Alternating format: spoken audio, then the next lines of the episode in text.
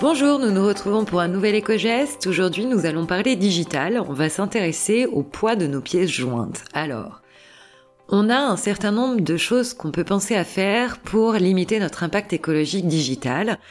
L'un des premiers, c'est de penser à réduire le poids de nos fichiers joints, de nos pièces jointes, notamment en compressant les images, mais également les fichiers, ou en passant les documents à des formats plus légers, comme par exemple le PDF.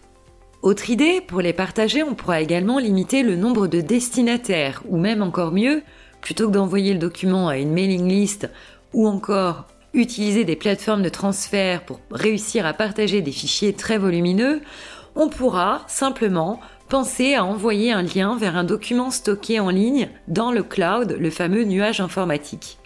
Cela permettra d'éviter de surcharger les boîtes email en pièces jointes démultipliées, mais également dans le cas des transferts de fichiers, on évitera de démultiplier ces téléchargements et in fine limitera notre impact et notre pollution digitale.